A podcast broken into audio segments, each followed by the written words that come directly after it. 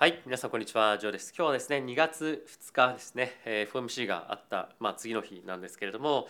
えー今回のパウエル議長の発言、いろいろとあったんですけれども、まあ、最終的には、えサービスセクター、あまあ、の住宅を除くサービスセクター、まあ、彼らが今一番注目をしている分野なんですけれども、えここの物価上昇率に関しては今後近いうちに減速をしてくるというふうに見ていますというような発言もあったことから、ま、大きくえマーケットは上昇しました。で、えー今回の,、まあ、あの発言の中でもですねいろいろと気になるポイントはあったんですけれども、えー後ほどちょっと詳しく説明をしていきたいと思います。で一応今のマーケット環境としては、えーこのヒートマップ見ていただければ分かる通り、まあ、全般的には非常に大きく上昇してきているような状況となっております。で今日やっぱりこの原油関係のところがですね下がってきているっていうのは、まあ、やはりまあかなりポジションがこの辺りに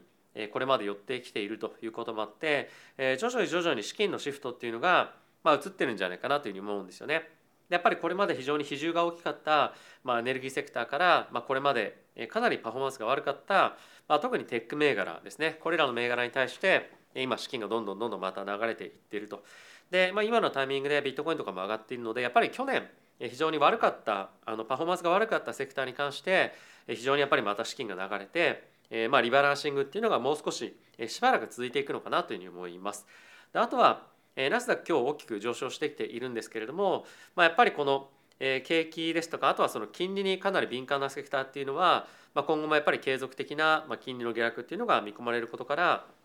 えー今年のまあ特に今のタイミングはえーパフォーマンスがまだ引き続き伸びていくんではないかなというふうに思っています。まあ、こういったところを受けて、えーまあ、やっぱりもう少ししっかりえー株式マーケットのポジションっていうのをまあ積んでもいいのかなっていうには思ってますね。まあなんでまあゆっくりですけれども、徐々に徐々にこういったセクターに対してもしくはまだちょっと不安があるなという方に関しては、まあ、指数を買うような形で、まあ、よりボラティティを少し抑えながらもアップサイドを狙っていくような動きっていうのが、まあ、一つ狙ってみると面白いんではないかなというふうに思ってます。で、今日ですねもちろんどんなところが FOMC 前回と今回で変わったかっていうところとプラスどんな発言があったかっていうのをしっかりまず見てから、それ以外のえーまあ関連ニュースですとかあとはまあちょっと個別銘柄で非常に気になるニュースもあったのでえーそういったところをご紹介をしていこうかなというふうに思っています。はい、で、えーこのチャンネルはですね FXGT のスポンサーでお送りをしております。で FXGT はですね今、えーチャンネル登録をしてあのえー今ですねえー口座開設していただきますとえー1万2000円分のですね取引ボーナスがもらえますと。でプラスそれに加えて最高でですね入金金額のまあ20%ないし20%ないし30%の今入金ボーナスというのがもらえて最高120万円までボーナスがもらえると。やっぱり今こうやってマーケットが大きく動いているタイミングでもありますし、為替もそうですし、まあ、仮想通貨もそうですし、まあ、原油とかも大きく動いている。でかつ、え株式マーケットの関連のインデックスとか個別銘柄っていうのも、え取引できる取引所になってますので、えまあ、いろんなアセットクラス見てますよ。もしくは他のアセットクラスに関しても、えちょっと投資してみたいなという方は、まあ、ぜひこういったボーナスを使って試していただけるといいんじゃないかなというふうに思ってます。一応使い方の動画っていうのも記載してありますので、えーぜひご利用いただければと思っています。はい、ということで指数の方を見ていきましょう。えー、ダウがですね、現在プラスの0.61%、S&P がプラスの1.64%、ナスダックがプラスの2.61%、ラッセル2000がプラスの1.52%となっております。で米国の10年債の金利なんですけれども約10ベースぐらい下落してきました、まあ、3.4というところまで今、金利下がってきたんですけれども、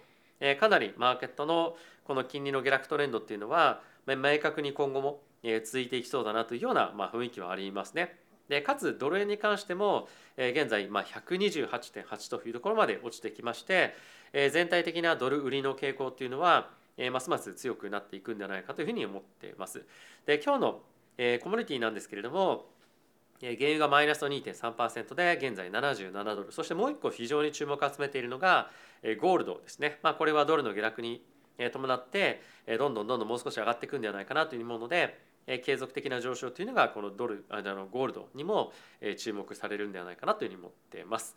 はい、でこちらがですね今金利の状況なんですけれども、ちょっと1年分の、まあ、日足のチャートで見てみたいと思うんですけれども、まあ、かなり今日の動きっていうのは大きい、まあ、あの動きだったと思うんですけれども、まあ、直近のこの低か低金利が低かったまあ水準3.3%とか、まあ、そういったところを抜けていくかどうかっていうのが今後一つの注目ポイントにはなるんじゃないかと思います。で引き続きですね、まあ、2年債の金利っていうところに関しても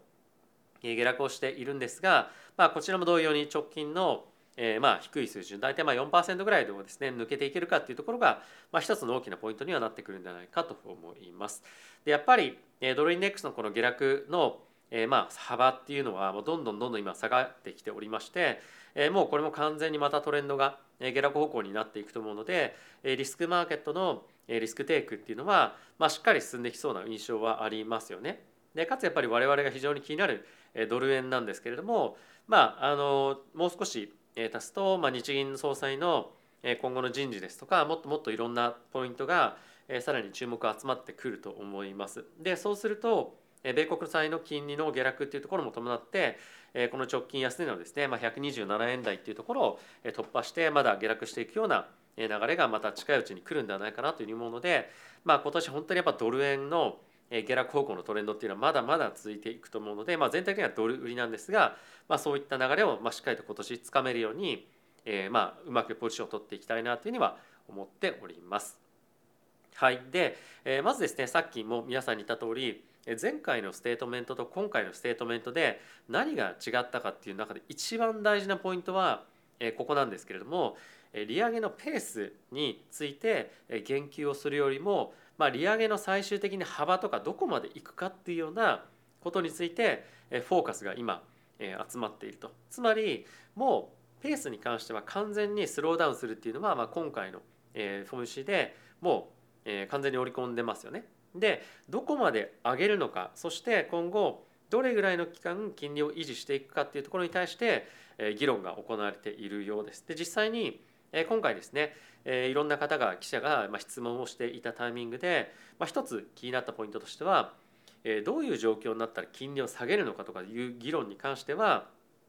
しているのかっていう話もあったんですよね。でそれはパウエル議長としてはまあ一応今後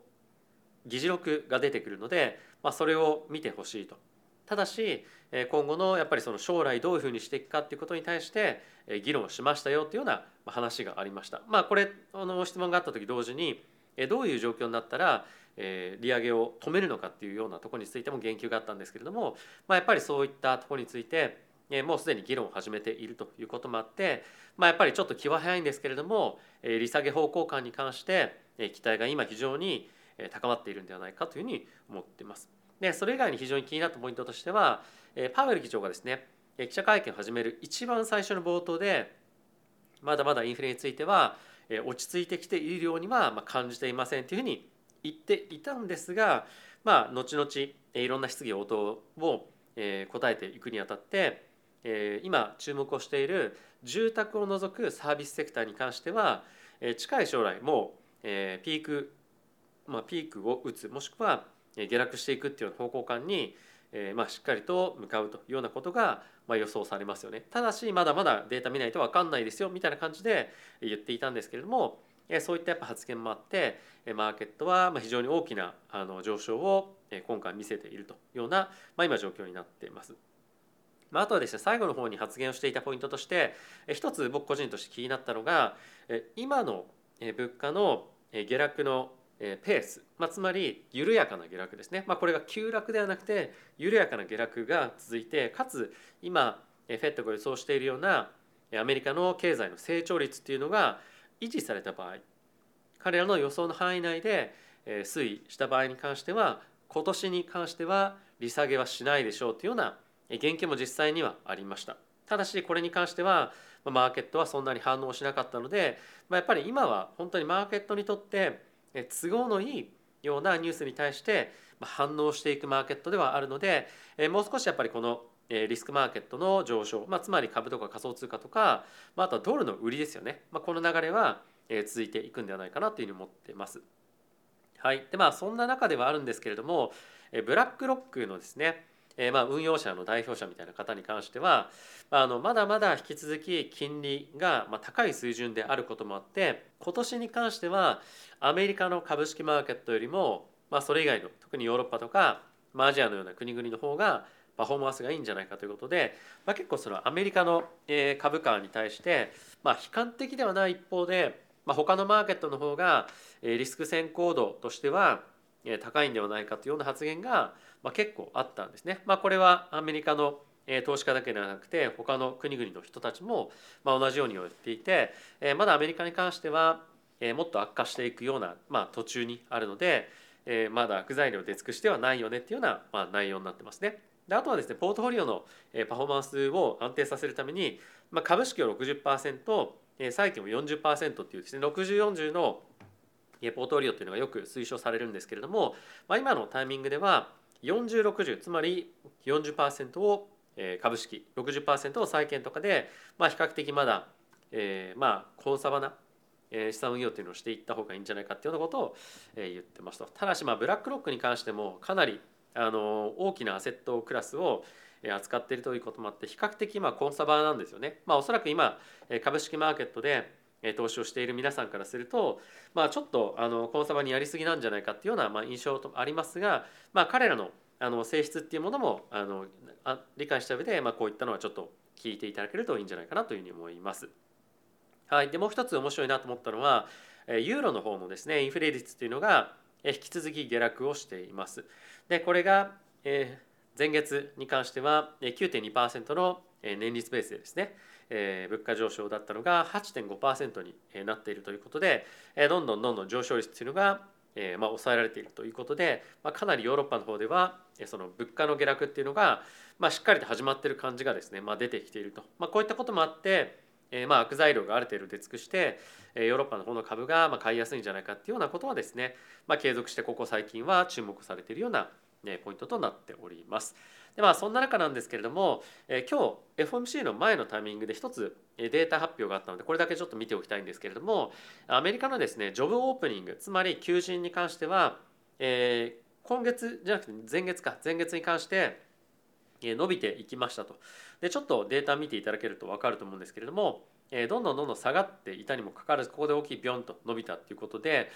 まだまだその求人に対して応募する人がまあ少ないんですよね。まあ、これは今後も継続して賃金が上昇していくような可能性があるもしくは引き続きあの、まあ、やっぱりその需要がですね雇いたい雇いたいというところの需要がまあかなり強くて、まあ、需給のバランスがまあ非常に不安定であるということで、まあ、それがですね追加的なもしくは継続的な賃金の上昇についてはまあ物価上昇につながっていきやすいということでかなり一つまあ注目されたポイントにはなっているかなと思います。はい、で、えー、個別銘柄の一つ話として、えー、Facebook のですね親会社のメタなんですけれども、え、ここ最近はですねあの AI ですとか、まあ、あとは、えーとまあ、VR、AR の分野に対して、え、どんどんどんどん今あの入り込んでいて、えーまあ、大きな M&A とかっていうのをやっているんですけれども、えー、彼らの方針というかですねメタっていうのは結構あの競合をですね早いうちに、まあ、いっぱい買って、まあ、目を潰しているように見える行動っていうのがまあ、結構見て取れるんですよ。でまあそういったこともあって、まあ、その独占禁止法とかっていうところを監視するようなまあ機関がありましてそこがですねメタをまあ一応訴えていたんですけれどもその裁判でメタが勝ったということで、まあ、一旦そういったまああのいろんなあのまあなんていうんですかね政府からのあのまあプレッシャーみたいなところがまあ一旦跳ねのけることがまあできたというのはまあ一つ大きなまあ前進だったんじゃないかなというふうに思ってます。まあ、やっぱりメタに関しては継続的なこのメタバースですとかそういった分野で非常に大きなあのなんですか損失を継続的に出しているということもあって、まあ、さらにそれに加えて独占禁止法に引っかかっているとかっていうふうなことを言われると、まあ、ますますやっぱりその分野でいろんなまあ損失がさらにまああのまあ、なんていうんですかねあの、まあ、積み上がってしまうんじゃないかっていうような懸念ですとか、まあ、あとは継続的な今後企業買企業買収っていうのがなかなかできなくなるとメタとしてのその成長戦略にやっぱり大きな影響が出るんではないかということで、まあ、今回はメタにとって非常にプラスのニュースだったんではないかなというふうに思ってます。はい、ということで皆さんいかがでしたでしょうか。え今日の FOMC の内容を受けて、えまだまだ株価はまあ僕は上がっていくと思いますし、まあ、株価だけではなくてやっぱり注目したいのはドルの売りなんですよね。これドルの売りっていうのはあの去年本当に大きな一つのトレンドでそこから資金が今どんどんどんどん出ていってつまりドルを売って違うアセットクラスとか違う通貨を買ってかつその買った通貨で例えばそのユーロを買ってヨーロッパの株を買うとかそういったことが今起こってますと。まあ、あとはドルにドルで持ってたことによってかなり、まあ、あのディフェーシブなポートフォリオ、まあ、いわゆるそのキャッシュを多く持ってた人がたくさんいたんですけれども、まあ、そういったところを今のようなタイミングで、ゴールドに変えたりとか、まあ、あとは一部仮想通貨に入れたりとか、まあ、本当に今多くの投資家がドル離れをしているんですよね。でこれが当然我々の円というところの今上昇にもつながっていますしこれはチャート見ていたらもう分かる通りもう完全にトレンドとしてまだ継続していく流れだと思うのでドル離れ、まあ、これは本当に大きく気をつけておいた方がいいポイントにはなるんじゃないかと思います。はい、ってことで皆さん今日も動画ご視聴ありがとうございました。また次回の動画でお会いしましょう。さよなら。